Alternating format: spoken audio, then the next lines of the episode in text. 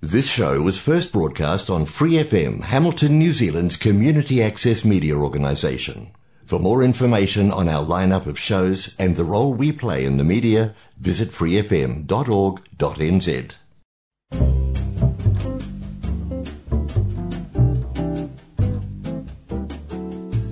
Kia ora, Brasil! O programa de rádio comunitária em Hamilton, na Nova Zelândia, para brasileiros ao redor do mundo. Kia ora, New Zealand, Kia ora, Brasil, Kia ora, mundo! No programa anterior, a gente estava conversando com a Rita Oliver, uma mulher que nasceu em Jundiaí, morou na Inglaterra, conheceu o amor da sua vida e veio aqui para Nova Zelândia, passou por vários desafios interessantíssimos. Inclusive, se você não ouviu ainda a primeira parte desse programa, eu convido e deixo ali a dica, porque realmente ela tem tanta experiência que, olha, muito interessante. E agora a gente vai entrar um pouquinho mais a fundo nos assuntos que a gente está falando sobre universo, esse universo de corretagem aqui na Nova Zelândia. Espero que vocês gostem é, e aproveita para pegar muitas dicas, viu? Então, Rita, como a gente estava falando, da onde que surgiu a ideia de trabalhar então com imóveis? Foi pelo, foi um revenge assim, do tipo, não deu certo no Brasil, mas vou fazer dar certo aqui? É engraçado, porque é, não, é, mais ou menos, não, não era revenge não. Eu pensei assim, o que, que eu vou fazer aqui? Eu não tenho diploma mas eu, eu gosto de imóveis, porque minha família no Brasil, todos eles fazem alguma coisa com imóveis. Um é um engenheiro civil, outro é arquiteto. Meu pai teve imobiliário, meu pai fez de tudo. É, então, meu pai teve imobiliária, meu avô teve é, loja de material para construção, construiu várias casas. Então, tudo era a ver com casas. Então, eu sempre comecei muito sobre casas casa na minha casa, né, no Brasil. Eu pensei assim, quando eu falei para o meu marido, eu, eu não consigo ficar parada. Então foi quando eu cheguei aqui, quando eu vi que o meu negócio não ia dar certo no Brasil, eu falei assim, eu tenho que fazer alguma coisa aqui. Eu não posso ficar parada. Ficar parada não é meu estilo. Eu gosto. Depois, minha mãe, quando ela morreu, eh, meu pai sempre falou assim para mim, porque ele tinha separado da minha mãe, e ele sempre falou assim para mim, Rita, você tem que ser independente. Por um lado, ele estava certo. Minha mãe conheceu meu pai bem novinha, sabe? 14 anos, casou com 18, 19. Ela tentou ser independente, mas era dependente. Meu pai falou assim para mim, Rita, você tem que ser independente. Quando eu estava grávida, ele falava assim para mim, quando você vai voltar a trabalhar? Eu achava meio assim é, grosseiro, mas ao mesmo tempo me ajudou a dar valor de que eu não preciso, eu posso trabalhar, eu posso fazer alguma coisa, não importa o que seja. Eu, eu me virei na Inglaterra, podia me virar na Nova Zelândia. Aí eu pensei assim, como que eu vou trabalhar de corretora na, na Nova Zelândia? Não conheço ninguém. Aqui é diferente da Inglaterra, muito diferente. Aqui as pessoas têm o seu grupinho, né? Em algum, e, o, e o trabalho que eu faço, muita gente conhece um monte de gente que foi para a escola com eles, e tal. Então tem muita coisa assim que é difícil você quebrar aquele grupo, sei lá, é, é igual entrar no grupo. É, entrar no grupo, né? Aí eu pensei assim, como que eu vou fazer? Aí eu pensei assim, primeiro, quando eu apliquei, eu pensei assim, eu, vou, eu tô com criança, tô com bebê, não tenho nem carta, como que eu vou fazer? Aí eu pensei assim, eu vou, eu vou, eu vou virar assistente de alguém. Em 2007, eu, eu apliquei, o único trabalho que tinha de assistente, eu apliquei e eu, eu fui contratado o único trabalho que apareceu na Nova Zelândia. Em janeiro de 2008. 2008. É, o Joshua tinha nascido, é, isso, janeiro de 2008. Aí eu fui nessa, era uma agência que não era Barfoot, era uma agência boutique, que eles contratavam assistente para vários corretores, eles que contratavam. Então foi ótimo, que eu aprendi bastante. Aí eu fui nessa agência, essa, essa pessoa que eu estava assist, assistant dela, né? Ela decidiu mudar para Barfoot. Foi quando eu entrei para Barfoot. Aí, em janeiro de 2009, foi quando eu peguei minha licença de corretora. Eu já sabia um pouco, tal, foi aí que eu comecei a vender. É, aí foi, foi isso que, não foi um revenge, só foi, foi aquele negócio, o que eu vou fazer? Eu gosto de imóveis, eu gosto de pessoas, sempre trabalho, sempre lidei com isso em casa, adoro conversar, adoro networking, e outra coisa, meu marido sempre viajando, isso, esse foi um dos motivos também de eu entrar, porque eu pensei assim, pode ser que eu trabalhe sete dias por semana, Mas se eu quiser ir ver um, o assembly que a gente, né, do, da escola do meu filho, eu vou, porque na verdade eu sou é, self-employed. Então eu pensava assim, ele viaja, eu não quero que meus filhos tenham uma mãe que tem que estar no escritório, no lugar, nove a cinco, sem poder, se tiver que fazer alguma coisa, tem que pedir sick day leave. Eu também não quero que os meus filhos, eu, eu isso que é a prioridade da minha família. Então eu trabalho, sete dias, assim, praticamente. É raro eu tenho um dia de folga. Mesmo quando eu viajo, às vezes tem e-mails, tudo, porque eu trabalho pela Barfoot, que é uma. Não é franchise, é uma brand, né? Porque eles são donos, é, não é um franchise, é uma franquia. Mas o business sou eu, na verdade, porque eu sou self-employed. Quanto mais eu trabalho, mais eu ganho, claro, né? Imobiliária é demanding, às vezes, assim, eu tenho cliente, eu já fechei contrato às 11 da noite no, na véspera de Natal. Um cliente lá em Dubai, um em Dubai e um aqui, né? Mas eu mas isso é coisa, né? Que eu tô também, às vezes eu tô de casa, né? Hoje em dia dá para fazer muita coisa pela internet. Mas eu sei que eu posso ficar em casa, eu não preciso dar satisfação para ninguém. Se eu tiver que levar, se quiser, numa, é, numa atividade com a escola durante o dia, eu sei que eu posso ir é meu, meu, é, eu que, é meu business, né? Então, eu, eu que faço o management do meu horário, não tenho que dar satisfação. Então, foi por isso que eu escolhi esse trabalho. Mas eu me dedico, assim, eu penso, é, algumas, a maioria dos meus clientes viram amigos, é, muitos, hoje eu falei com uma chinesa que é, vendeu, é, comprou comigo anos atrás, ela falou assim para mim, Rita, foi a melhor experiência que eu tive elas falam assim para mim, eu sempre indico você, porque foi a melhor experiência. Então, não é. Eu, quando eu estou lidando com uma pessoa, eu tento fazer o máximo e o. Uma, assim, mais até do que o que é o certo aqui, né? Eu faço, eu vou além, né? Isso é importante, eu acho. Hum. É, não sei se funciona aqui nem no Brasil, mas, por exemplo, lá a gente tem que fazer um curso, aí se tira o, não sei se chama Cresce, uhum não é uma coisa assim, sim, uma licença, sim. aí depois você pode começar a ser agente imobiliário. Aqui sim. também funciona assim? É bem assim mesmo, Maia. Aqui é, é assim, parecido, né? Então você tem um curso que mudou, da época que eu fiz, mudou bastante. Não é difícil. É de quanto é... tempo?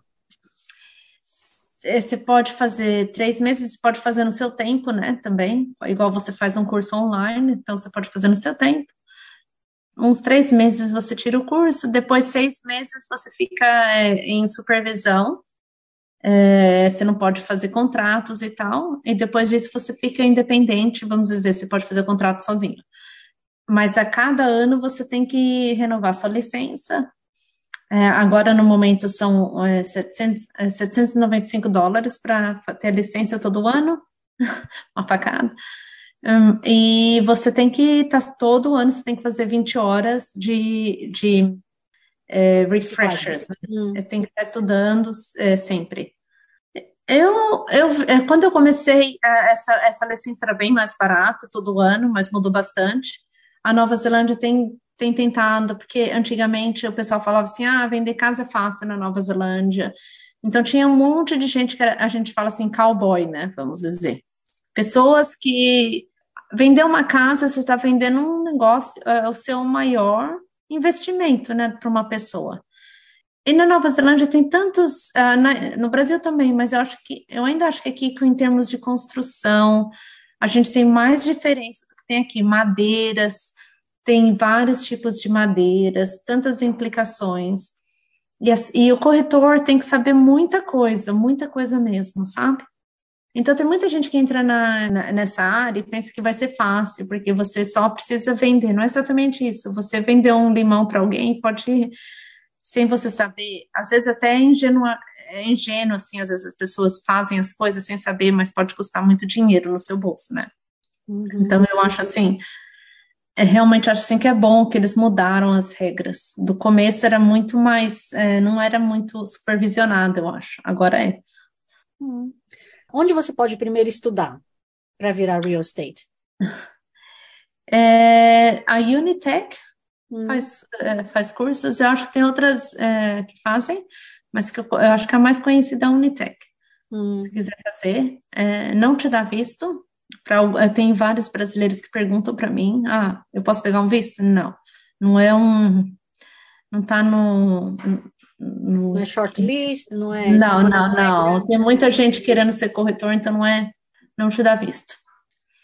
Mas, é, algum, assim, é, não te dá visto, tem várias, é, por exemplo, se você está com a Barfoot, você tem que estar tá full time, vamos dizer, você não pode ter, algumas pessoas falam assim, ah, eu posso trabalhar nisso, porque é, corretor é comissão, né? Comissão, somente comissão. Aí, às vezes, as pessoas falam, ah, mas eu posso trabalhar na Faro, eu posso trabalhar de Uber, esse corretor, na Barfoot, não. E que eu acho legal também, porque eles, a gente quer mostrar que a gente é profissional, a gente não faz é, não vende peixe de manhã e vende casa à tarde, entendeu? Então, o que, a gente, o que eu faço é realmente casas. Hum. Eu estou ajudando 100% nisso, estou focado 100% nisso, não tem outra coisa. Então, é exclusividade mesmo de contrato. É, agora tem umas empresas que talvez você possa fazer dois, fazer um part-time, mas não a Barfoot. Hum, entendi uma pessoa que faz esse curso de real estate, ele pode tanto vender quanto alugar? Ou vocês têm separação do curso? É, o curso em si, na verdade, por lei, você não precisa ter o curso para você poder alugar casa. Ah. Então, você pode trabalhar no, na área de aluguel sem ter o curso. Então, você não precisa ter sua licença. Isso também mudou recentemente. Antigamente você precisava, agora você não precisa mais. A Barfoot prefere ainda que você tenha o curso, mas você não, por lei você não precisa ter. Que diferente, que interessante. É, então, é, eu, mas quem trabalha normalmente numa empresa maior, quem trabalha com aluguel, só trabalha com aluguel, quem trabalha com vendas, trabalha com vendas. Quem trabalha com aluguel, trabalha salariado. Então, eu escuto muito de brasileiros, ah, mas eu quero ver essa casa, não consigo falar com o corretor e tal. É bem diferente, porque você trabalha quem trabalha com aluguel é das 9 às 5, ou das 8 e meia às 5, sei lá, não lembro, não sei exatamente, depende da empresa, né? Então, depois desse horário, eles não vão pegar mais ligação, não vão mais, né? Ele, e para eles, assim, também, é, eu não estou falando que é correto ou não é correto, né? Mas para eles, assim, eles estão. A maioria das casas tem mais de uma pessoa tentando alugar. Quem escolhe, na verdade, é o dono da casa, não é o o corretor. Então, a pessoa que está anunciando a casa para alugar, não é ela que vai escolher, ela só manda um profile para quem está, para o dono da casa, falando assim: essa pessoa tem duas crianças e um cachorro. É, muitas casas não aceitam cachorro. Essa, essa pessoa tem duas crianças. Ó, essa criança, essa, essa, esse é só um casal bem novinho. Então a pessoa vai pensar: ah, não vou casar, não vou alugar com um casal bem novinho. Ele que escolhe, né? Mas ele pode ter aquela, aquela coisa, ah, esse casal é novinho, vai ter festa, vai ter isso, vai ter aquilo, então eu prefiro, essa, eu prefiro uma família. Então ele que escolhe. A gente é. não tem controle. Às vezes a gente pode dar uma referência por trás. Então alguns brasileiros falam assim para mim, Rita, eu vi isso e às vezes ajuda, eu, já várias vezes, não, não às vezes, várias vezes eu falo assim, olha, é amigo meu, já fui na casa dele e tal, fala pro dono que eu tenho uma conexão com uma corretora que já conhece bem ele. Então às vezes ajuda. Hum, Mas no final não é a nossa decisão. Uma coisa que eu percebo, então, é, por exemplo, dos brasileiros que são corretores imobiliários, geralmente são de venda, não são de aluguel. Eu conheço duas pessoas que trabalham com vendas aqui na, em Auckland. Não conheço ninguém fora de Auckland. Ah, tinha uma pessoa em Christchurch, uma brasileira. Hum. É, Estou pensando, realmente não tem muito de gente de aluguel. Na verdade, quem trabalha com aluguel, eu não acho que é um trabalho fácil, porque eu percebo que é muito, é, na verdade, pode ser muito mais estressante no final, porque você está lidando tanto com o dono, se você está, eles falam, se você está managing o imóvel, às vezes quebra uma um chuveiro, dishwasher, sei lá, né? quebra alguma coisa, você tem que avisar o dono, o dono tem que aceitar pagar, o, a pessoa que está alugando está falando assim, ah, não, que não arrumou ainda, cadê você, blá, blá, blá. Eu acho que tem esses estresses, assim, tá sempre olhando, a pessoa pagou a conta, não pagou, o dono tá me ligando, blá, blá, blá. Mas eles são da 9 às 5, né? E eu acho que, eu acho, Maia, que eu não tenho certeza, na verdade, quanto que cada um ganha, sinceramente. Mas eu acho que no salário não é tão bom para o que eles fazem. Hum. É a minha hum. percepção. Eu, sinceramente, eu não sei, nunca perguntei. Mas eu acho que é o salário, assim, é bem demanding. Hum. A pessoa, no horário que eles estão. Lidar com o público, dois lados, tanto a pessoa que tem a casa e não quer fazer muita melhoria, quanto com a pessoa que está falando assim, eu estou pagando aluguel, estou pagando o meu valor, tem que fazer a melhoria, né? Tem que fazer as coisas que eu quero, né? Então. Desculpa, ah. falando em aluguel, eu estava vendo outro dia na rádio que eles estão falando que tanto Auckland como Wellington, os preços estão caindo muito porque os jovens estão indo embora. Então você está é. tendo um número de imóveis maior. Mas é, é. como eles estão reabrindo as fronteiras, você está uma, uma, leva preenchendo Sim. esses imóveis, Sim. não? Eu, é, eu ouvi falar também que imóveis para famílias ainda estão saindo bem, sabe? Com quatro dormitórios, dois banheiros e tal. Imóveis de um dormitório, dois dormitórios que normalmente eram para estudantes e para casais ou pessoas mais novas, realmente está difícil para alugar. Ah, é? Eu ouvi falar nisso. É.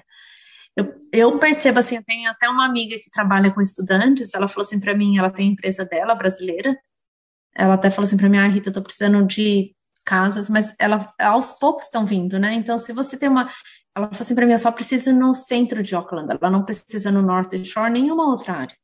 Então, eu sei que algumas áreas ainda precisam, que nem você falou, só que outras áreas, se você está no centro, você está ok, mas se você está no oeste de Auckland, ou mesma coisa em outras cidades, né? Se você está no centro, está começando a vir, mas é tudo, eu acho que ainda é tudo devagar, não, não tá assim bombando, né? Hum. Isso em relação ao aluguel, mas e compra de imóvel? Essa, essa tendência também é a mesma? Ou você diria que é um pouco diferente? A compra de imóveis está bom para quem quer comprar, está ruim para quem quer vender. Mas eu acho que isso também é em todo lugar do mundo. Com a inflação, é, eu vejo assim, eu tenho cliente meu que tem, uma, tem casa aqui, que mora nos Estados Unidos. Eles são kiwis, e eles mesmos falam assim para mim, na no, nos Estados Unidos também está mudando, sabe? Tá, os juros estão aumentando, você escuta isso? Engraçado que eu, assim, interessante, né? Não é engraçado, mas interessante que eu vi há pouco tempo, uns, uns meses atrás, falando assim, que o que estava acontecendo na Nova Zelândia poderia acontecer, tem, eu tenho um artigo, poderia acontecer nos outros países, que o que estava acontecendo aqui com os juros e tudo mais, não tinha acontecido em alguns países. Foi logo depois que começou, uh, juros de casa, assim, de empréstimo e tal, começou a acontecer. Na época que saiu esse artigo, não estava assim nos Estados Unidos, e agora começaram a subir logo depois. Não sei, é, tem uma explicação, não, não lembro agora, né, mas eu acho assim que para quem quer comprar agora, agora é a hora de comprar. Porque hum. se você esperar o ano que vem, vai cair de novo eu acho, acredito eu, que os preços vão cair de novo, mas os juros vão aumentar.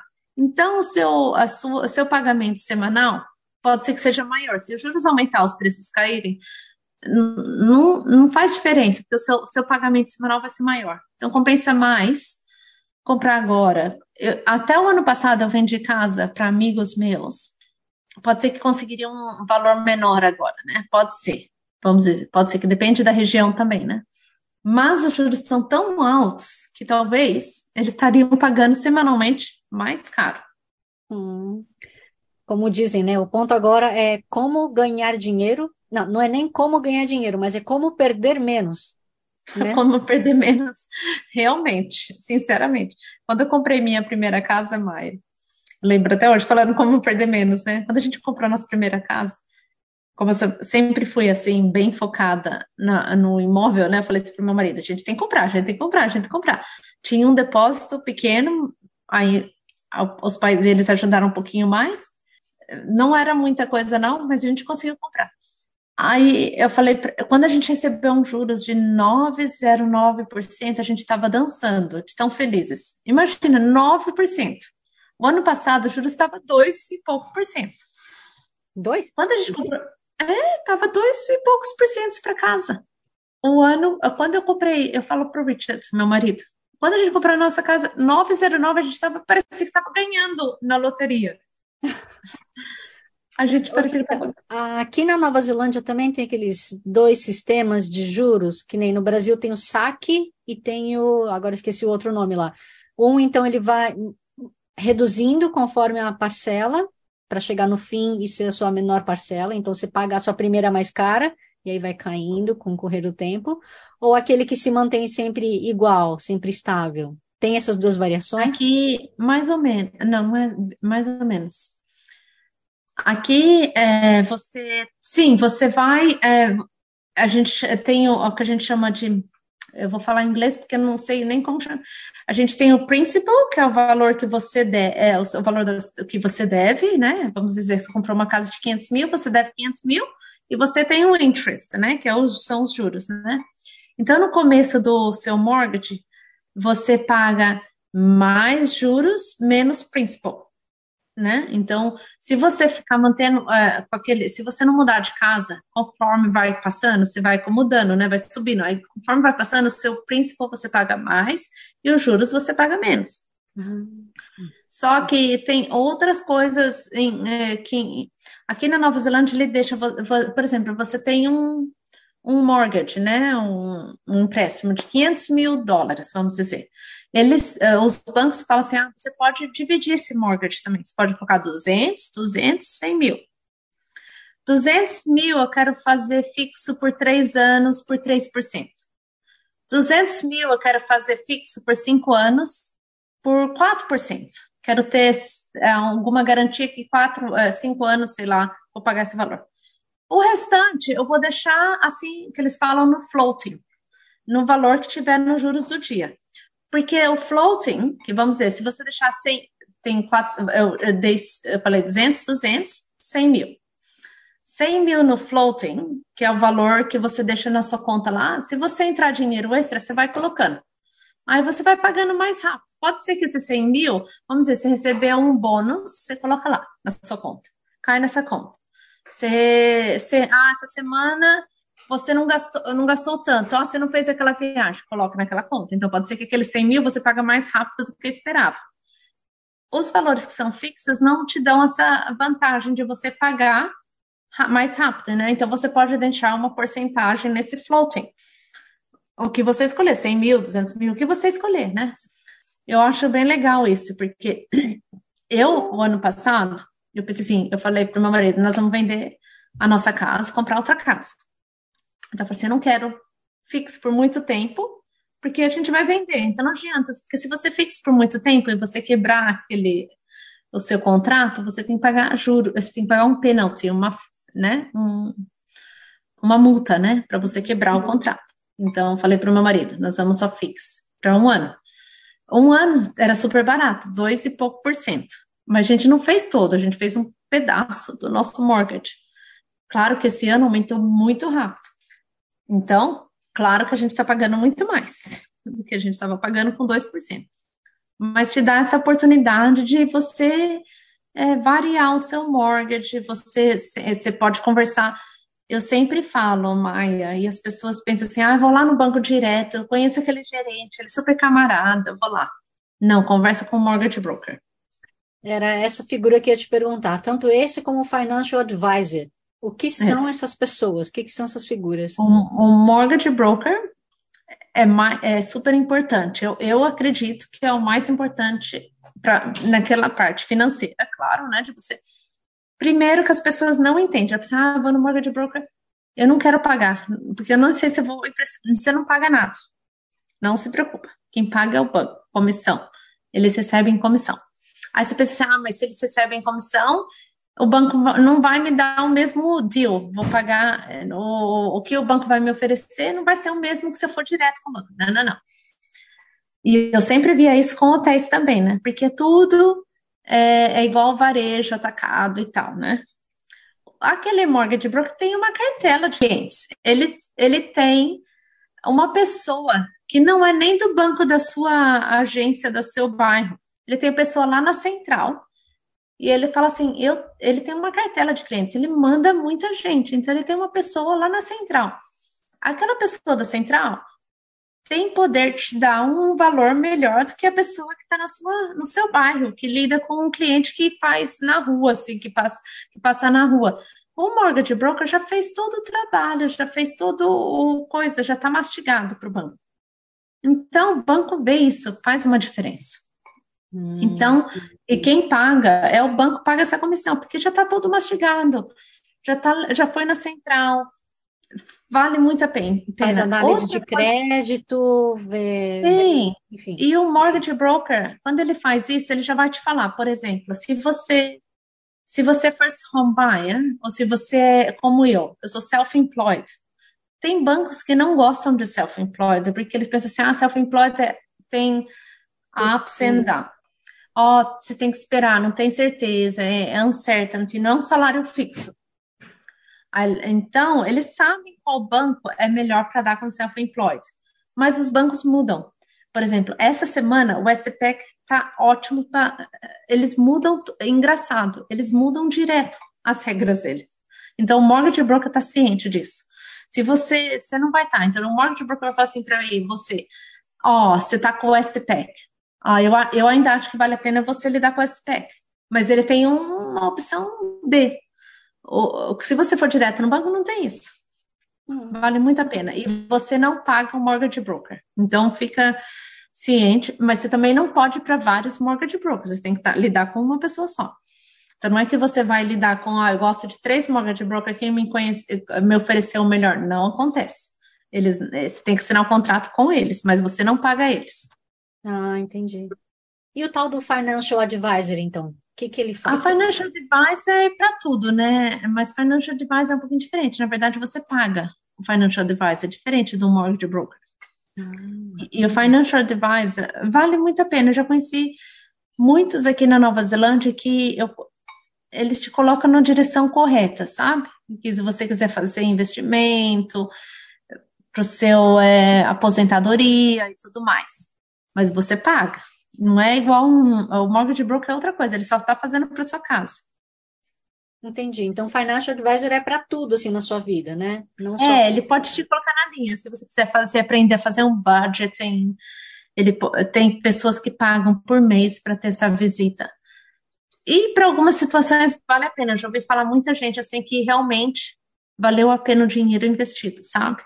Hum, interessante. Por, é, vale a pena. Eu tenho uma, uma mulher que, inclusive, ela já deu várias, várias palestras. Ela fala muito na televisão é, Hannah, esqueci o nome dela, o sobrenome, eu vou te mandar depois. Vale a pena. Hum. Para quem está interessado, não é caro.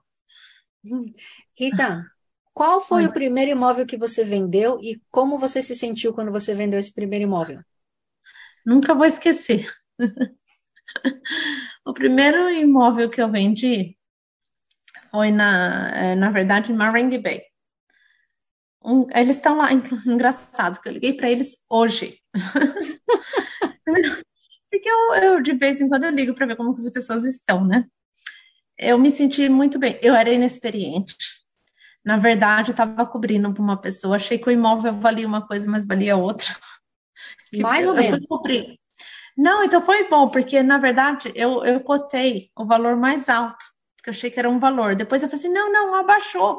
Aí foi bom, porque eu pensei assim, nossa, eu liguei para ele assim, não, não, eu te dei um valor, mas o valor estava errado. Não, eu falei assim, na verdade, eu, eu, eu não falei que estava errado, eu falei assim, abaixou.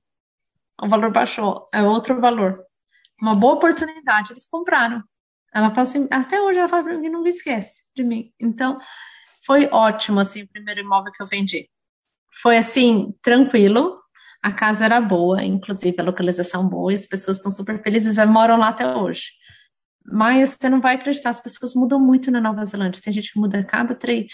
Disse assim que o, uh, o average, o tempo de a média são sete anos. Mas claro que muita gente muda cada três anos. Conheço gente que depois de um ano falou para mim, Rita, eu quero mudar. Ok. É comum aqui. Pagando bem. Não é, não é igual o Brasil. O Brasil, a pessoa compra para ficar para sempre, né? Não é aqui. Uhum. Não é igual mas também mudou bastante, né, o mercado depois que restringiu a permissão de venda para quem não é para quem é estrangeiro, né? Agora estrangeiro não pode, por exemplo, uma pessoa com visto de trabalho ou de estudante é. não pode comprar uma casa, certo? Isso, isso, é muito chato, eu espero que muda, sabe? Porque eu acho que a pessoa que está aqui com work permit, pelo menos, deveria comprar. E eu sei, eu até entendo a mentalidade assim dos neozelandeses, assim, um monte de neozelandeses, first home buyers, não pode comprar casa porque os chineses vêm da China com dinheiro, juros baixos. E realmente eu entendo isso, né? Na verdade, mas também é assim, eles eles fizeram essas regras, mas prejudicaram outras pessoas que eu espero que tenha uma mudança nas regras. Não sei, não, não, não tenho um palpite, mas espero que tenha umas, algumas mudanças. Mas eu acho que se a pessoa está com a intenção de ficar aqui na Nova Zelândia, está contribuindo, tem a intenção de fazer da Nova Zelândia sua casa, vamos dizer, o seu uh, home, talvez. Nunca a gente pode dizer que qualquer país vai ser para sempre, né? Mas eu acho que a pessoa que está aqui um tempo tem direito de ter sua casa, né? Hum. Mesmo que não está num permanente residency. Então, acho que eles têm que rever essa situação. Eu acredito que depois de um ano, pelo menos, a pessoa está no trabalho firme e tá, ou tá, a pessoa está feliz e o emprego está feliz, ela devia ter direito de poder comprar sua casa. Hum. Essa é a minha visão. Uma pessoa que acabou de conseguir aquele one-off, o visto de residência, ele, em tese, já poderia comprar? Tipo, consegui hoje, amanhã Sim. vou comprar? Pode? Já pode, já, já, já. A pessoa que tem residência pode comprar. Olha, não precisa ser a definitiva, então, pode ser a provisória. Não, não, pode comprar pode comprar. Muito bem, interessante. Vocês verificam esse tipo de documento no processo? Não, quem faz isso, é, quem faz isso são os, é, os advogados. Na, na Nova Zelândia, no Brasil a gente tem despachante, né? Que faz, mas a maioria das coisas é feita pelo próprio corretor. Aqui na Nova Zelândia, quando você compra uma casa, que as pessoas às vezes não têm consciência, você tem que ter um, é um, advogado, é um advogado, mas não é o mesmo custo de um advogado do Brasil normalmente você paga de. Eu tô chutando aqui, tá? Porque eu, eu, quer dizer, chutando, eu conheço vários. Tem uns que cobram 1.700 por uma transação a 3 mil dólares, dependendo como que é complicado.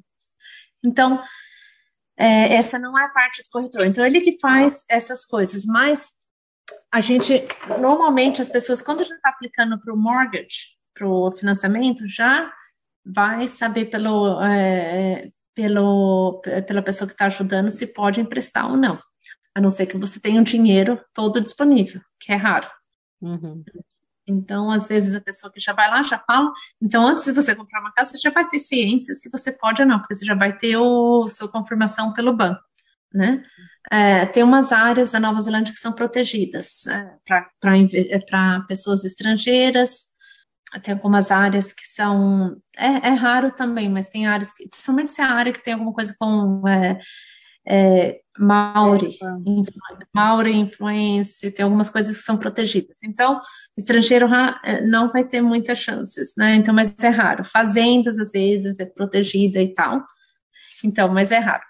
Um, um negócio bem claro é, para você, eu não sei se você ouviu falar, mas é, aqui em Auckland, teve uma região em Long Bay, uns anos atrás, eles estavam, eles têm uma, sub, uma subdivision, né, que seria, eles estavam fazendo um condomínio lá enorme, na verdade, uma, um novo bairro enorme.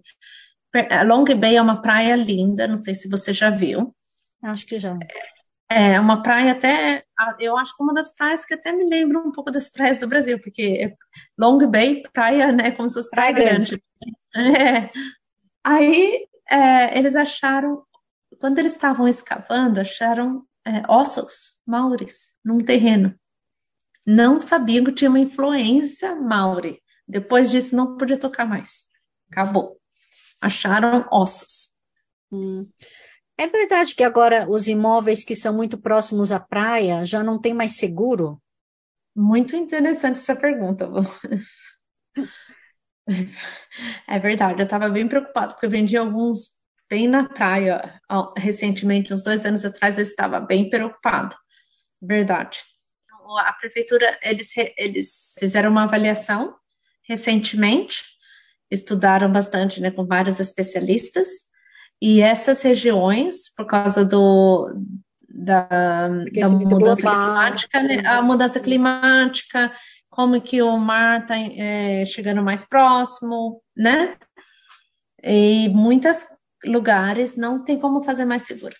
Verdade. É. Eu, eu vendi casas assim, até agora ninguém me falou nada, mas eu fiquei preocupada, porque foi antes da mudança. Mas também eu não sabia da mudança na época que ia acontecer, né? Mas hum. aconteceu. Entendi.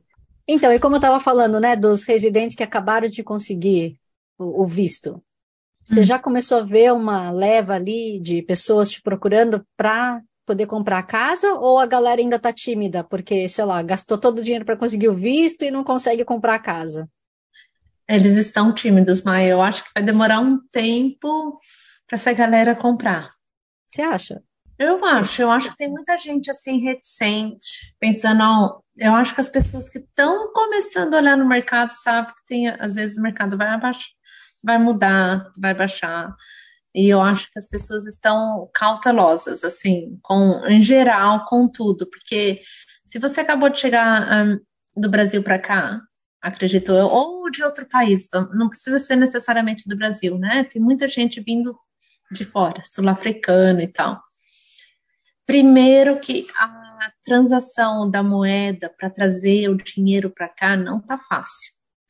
Então, muitas pessoas estão falando isso para mim. Muitas pessoas estão assim, Rita, eu quero comprar aqui, mas está tão difícil porque você traz o dinheiro do Brasil não vale nada. Ou você traz o dinheiro da África. Até os ingleses estão reclamando. Imagina, né? Então, é, todos estão reclamando. Então, eu acho que eu acho que sim, tá, as pessoas estão cautelosas. As pessoas estão pensando, o mercado vai baixar? Como, é, os juros vai aumentar? Será que é melhor esperar um pouco? Então, eu acho que é isso que está acontecendo no momento, mas isso em geral. Hum, no mundo, né? É, eu acho que sim. Eu conheci um casal, Maia. Eu vou te falar isso porque vale a pena para os brasileiros. Eu acho que eh, se eles assistirem, eles sabem que, de quem que eu estou falando. Eu não vou falar o nome, claro, né? Mas eu consegui, eu conheci, tem várias histórias que são inspiração para você. Esse casal vieram vinte e poucos anos, eu, se eu não me engano, vieram para Nova Zelândia com pouquíssimo dinheiro, lá do sul do Brasil. Pouquíssimo, acho que era três, não lembro, bem pouco, três mil. Esse casal trabalhava dia e noite, fazia faxina, o cara aprendeu a fazer plaster, fez tudo. Compraram a primeira casa, lembro até hoje, eles compraram uma casa, eles tinham um, é, para pagar 600 mil, na, eles tinham um approval do banco de 600 mil. Acabaram de comprar uma casa de 620 mil. Só que daí eles tinham esses 20 mil extra, eles demoraram três meses para acertar na casa. assim, Rita, três meses a gente vai juntar esses 20 mil. Trabalharam, trabalharam, trabalharam. Não comi. Eu acho que eles juntaram tanto, mas não tinha criança, né? Também isso é bom. Num lado, né? Porque eu sei que é mais difícil para família. Trabalharam, trabalharam, trabalharam. Compraram essa casa de 620 mil. Eu vendi a casa para eles, Maia é, no final do ano passado. 958 mil, eles foram para o Brasil. Eles fizeram 300 mil na casa. Poxa vida. Mais de 300 mil. Né? É. Eles foram para o Brasil, venderam ano passado. Ia começar alguma coisa lá. E ele, tipo assim, é, se eu não me engano, foram uns quatro anos e o dinheiro que eles levaram para o Brasil, claro que lá ainda valorizou mais ainda, porque o dólar estava né, forte quando eles levaram. Mas eles vieram aqui. É, vieram aqui com nada, Maia. Com nada. Eu sempre falava assim para eles, eu não acredito, eles eram muito esforçados. Eu falo, e eu brincava, eu falava assim, eu vou contar a história. Eles não, nunca se importaram, claro que eu nunca falei o nome, né? Mas eles, eles sabem que eu já contei a história deles para outras pessoas. Eu gosto muito disso quando acontece isso. Hum. Você tem o poder de chegar e falar pro vendedor assim, olha, desculpa, mas eu não acho que o seu imóvel vale tudo isso?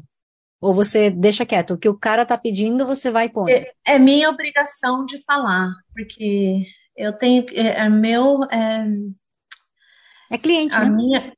É, eu tenho que dar. É, a, a pessoa escolhe vender ou não vender, mas a pessoa tem que saber que o mercado não está oferecendo o preço que ela quer.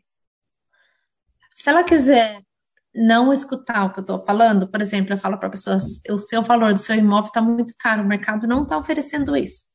Se a pessoa fala assim para mim, mas eu não vou vender por menos, é uma opção dela, mas ela sabe que o mercado não vai oferecer isso. Mas se ela quiser continuar no mercado, pode ser que ela fique no mercado. Aqui na Nova Zelândia, diferente do Brasil. As pessoas lá podem esperar, eh, no Brasil eu já vi, porque já, eh, as pessoas esperam anos, às vezes, para vender pelo valor que eles querem vender. Aqui não, não, não existe isso. Depois de dois, três meses, seu imóvel cai mais, porque as pessoas pensam, tem alguma coisa errada com aquele imóvel, não vendeu ainda, então ninguém quer oferecer. Então, ou você tira do mercado, ou você é, abaixa o preço. Hum. Uma pessoa que anuncia com vocês, ela já tem que pagar alguma coisa ou só paga realmente na hora que é a comissão, quando você vende o imóvel? Boa pergunta, Maia. Ah, não, aqui é, você, você, você pode entrar, se você assinar o seu imóvel, você pode entrar no mercado sem pagar nada, mas ao mesmo tempo, vamos dizer sem pagar nada, você vai ter que pagar o seu fotógrafo, não é a gente que paga o fotógrafo. É, você entra no TradeMe, no realestate.co.nz, mas se você quiser ter um anúncio mais legal, um anúncio maior tal, você que paga.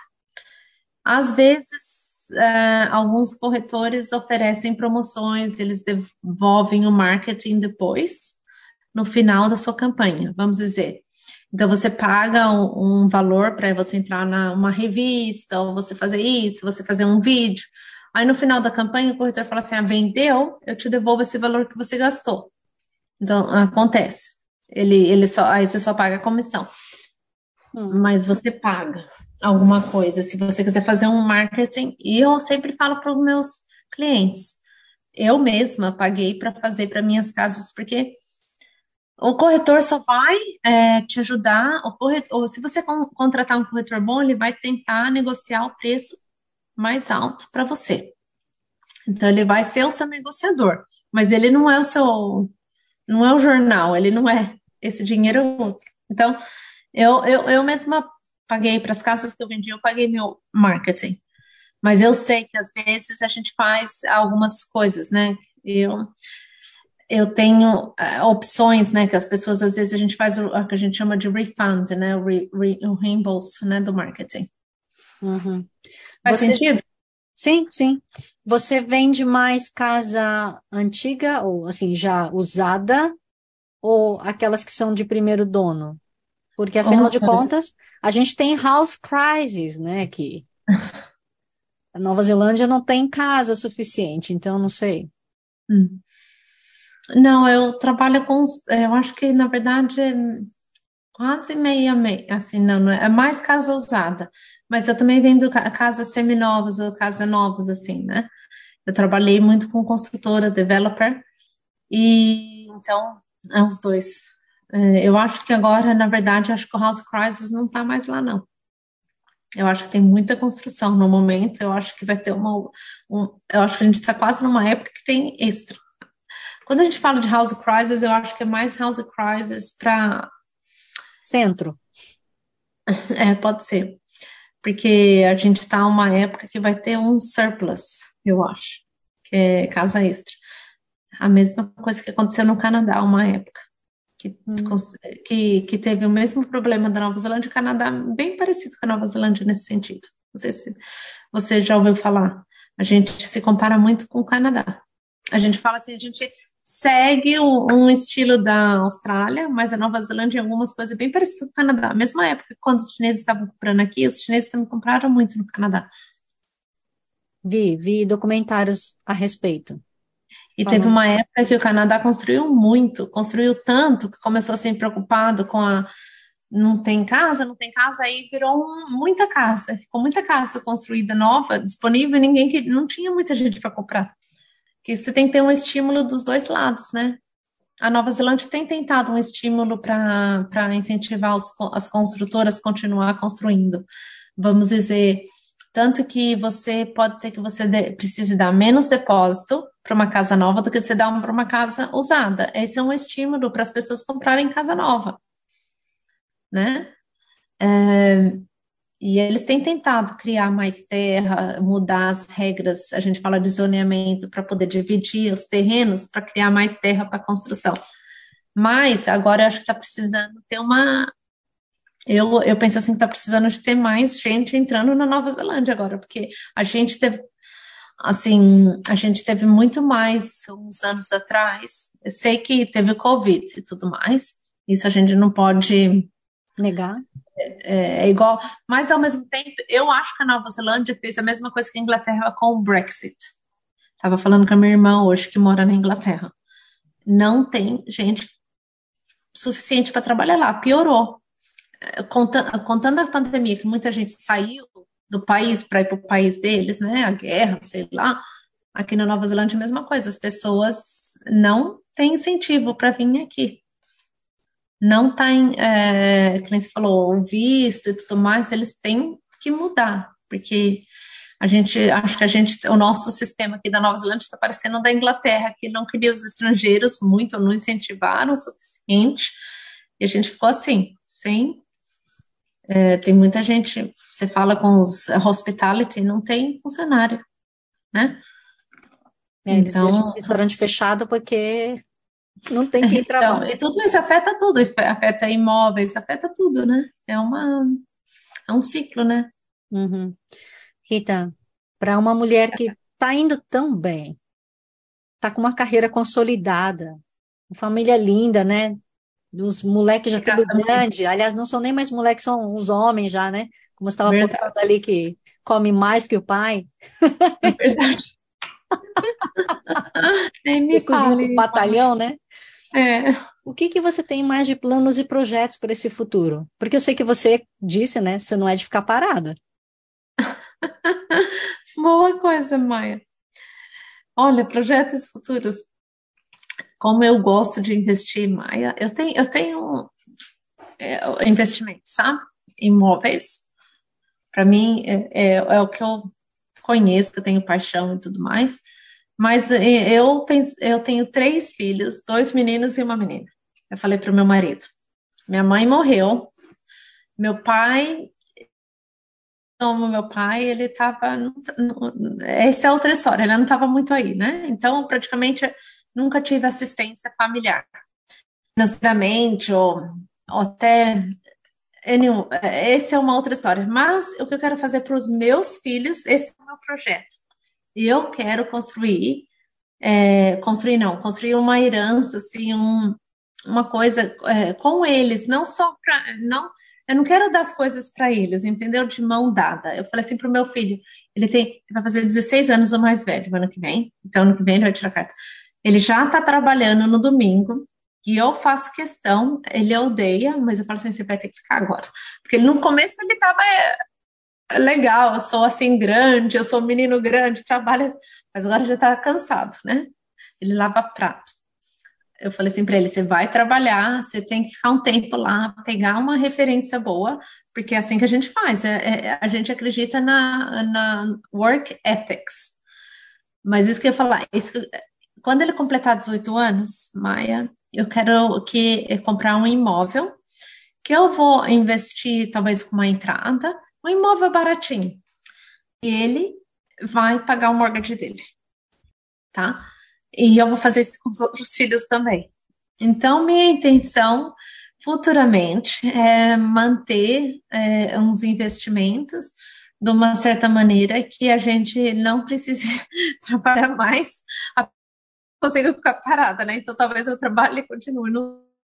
Mas eu. É, essa é a minha intenção, manter é, mais para minhas crianças agora. Minha, meu investimento é com os meus filhos. Assim, eu gosto de trabalhar, eu gosto de estar fora, eu gosto de fazer as coisas. Eu realmente gosto de estar nativa, mas eu quero que os meus filhos, acho que todos os pais, né? Todos os pais, a gente não pode, vamos dizer todos os pais, a gente sabe que não são todos, mas a maioria dos pais pensam para o futuro dos filhos, né? Uhum, sim. E o que que você consegue fazer de hobby? Você se cuida? Tem algum tempo para você? Eu não estou vendo. Para mim, você é tão busy que socorro. socorro. Eu, eu, eu, tenho, eu tenho vontade. Eu me inscrevi para Não, é que gente, eu tive long COVID, eu acho. Eu fiquei muito cansada com. É, aí, é, não, mas, mas eu não. É, não, eu queria ter hobbies, mas não tenho, não. Acho que o meu hobby é conversar com as pessoas. Ah, mas isso é ótimo. É uma terapia. Você pegar um vinho, conversar com as pessoas, é ótimo. Eu gosto de conversar. Eu falo assim, eu gosto, eu gosto de conversar. Eu tenho, eu adoro conversar com gente de idade. Eu trabalhei no hospice voluntário um tempo. Eu ia nas casas assim, a gente aprendeu assim. O meu trabalho era com pessoas é, com câncer que estavam para falecer, então o meu trabalho era escutar mesmo, se as pessoas falarem, porque gente, eles não falavam muito, não se abriam para os familiares, né? Então eu eu sentava lá e seria o, o meu, os meus ouvidos. Eu gosto de conversar e gosto de escutar também, não só conversar, escutar, gosto de conversar. Porém, eu falo muito. Nossa, mas que interessante isso. Eu gostaria de fazer uma coisa assim também. Muito, muito é, interessante. Como muito que faz? difícil. Você se inscreve, eles, eles é, não, não é complicado, não. Eles que te indicam que área.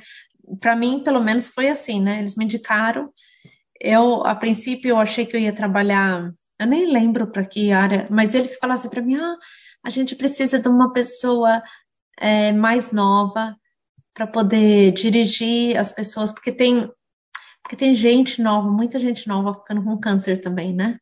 Uhum. Então, a maioria das pessoas que trabalham no hospice são gente de idade. Então, eles achavam difícil, difícil porque você tem que é, é, poder relacionar com aquela pessoa, né, na casa tal. Então, uma pessoa mais nova, se, eles falam assim, se relaciona melhor, melhor. A maioria das pessoas que eu fui ajudar eram pessoas mais velhas, mas eu já tive pessoas assim de 30 e poucos anos, pessoas de 20 e poucos anos que eu levava para tratamento. Então, minha, meu trabalho era, levar as pessoas no meu carro, né, para um pro hospital, ou se eles queriam qualquer coisa que eles queriam. Tinha gente que queria te cortar o cabelo e não tinha ninguém para levar. Aí eu levava.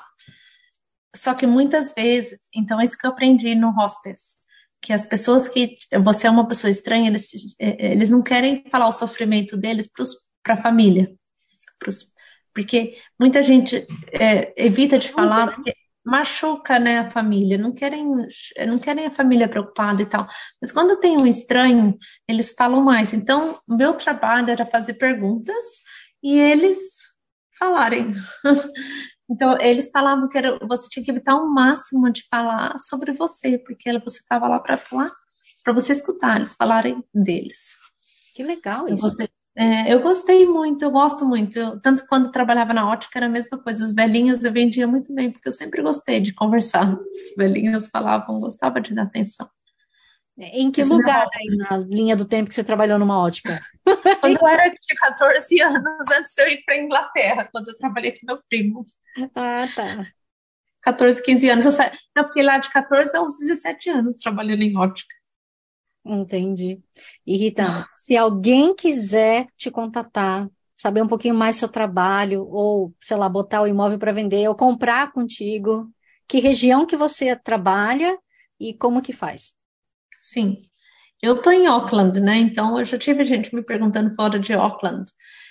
Eu vendia apartamentos fora de Auckland, mas na planta, então é muito mais difícil. E eu posso recomendar fora de Auckland, mas é muito mais difícil. Então eu não faria o serviço que eu faço para pessoas se eu estou em Auckland.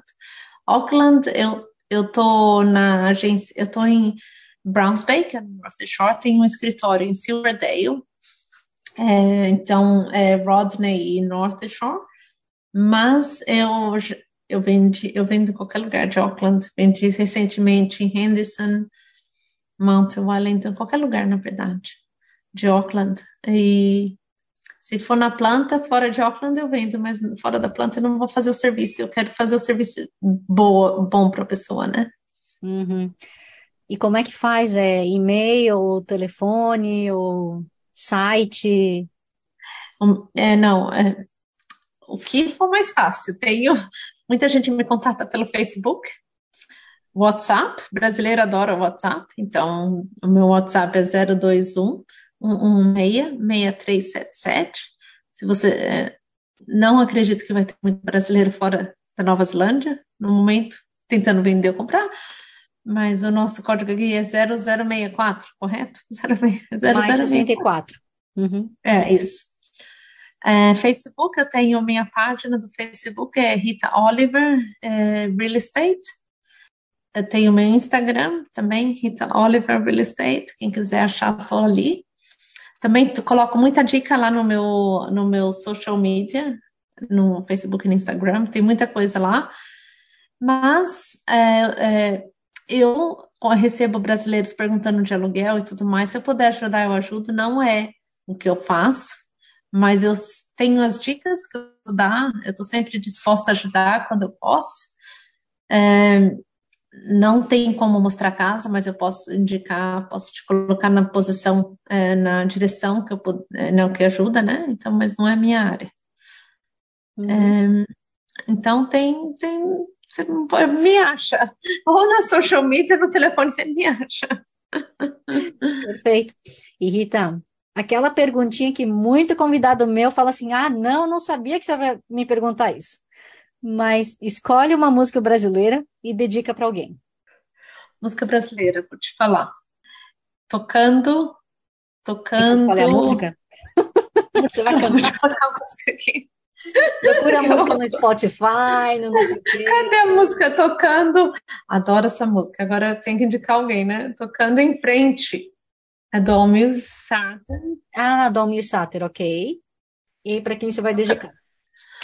Ah, eu não sei. Eu, eu, eu na verdade, eu, essa música eu dedico para todos os meus amigos, assim, as amigas. Eu não tenho como dedicar para uma pessoa só. Eu acho uma música linda e eu acho que tem muita coisa que você é, que você pode levar nessa música assim para a vida em geral, entendeu?